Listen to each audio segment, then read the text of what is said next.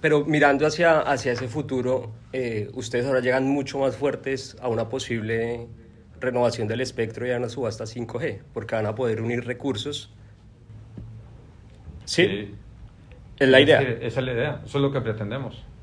Exactamente es lo que pretendemos. y, y, y yo te diría, pero no como una posición de fuerza, es una posición de sostenibilidad. El reto que tiene nuestra industria es la sostenibilidad. El espectro que hemos pagado es a precios muy altos, toda la industria. Y muchas veces que no se compadece la realidad económica de nuestro sector. Nuestro sector es un sector que viene dando más por menos hace mucho tiempo. O sea, si tú te devuelves una serie de 10 años, dices cuánto pagabas hace 10 años, cuánto pagas hoy, cuánto recibías hace 10 años y cuánto recibes hoy, te das cuenta que es impresionante. Hoy recibes mucho más por menos. Y si te vas 20 años, ni se diga.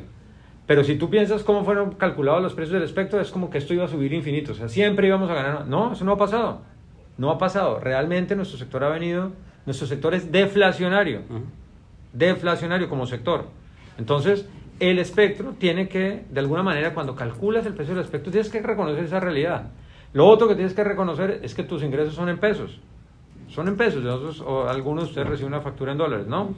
Recibimos ingresos en pesos. Entonces, al final, las variables macroeconómicas tienen que impactar lo que vale el espectro hacia futuro. Y luego, lo que decía, el valor económico del espectro está en conectar ciudadanos, no, no en cobrarnos una cifra muy alta en el corto plazo.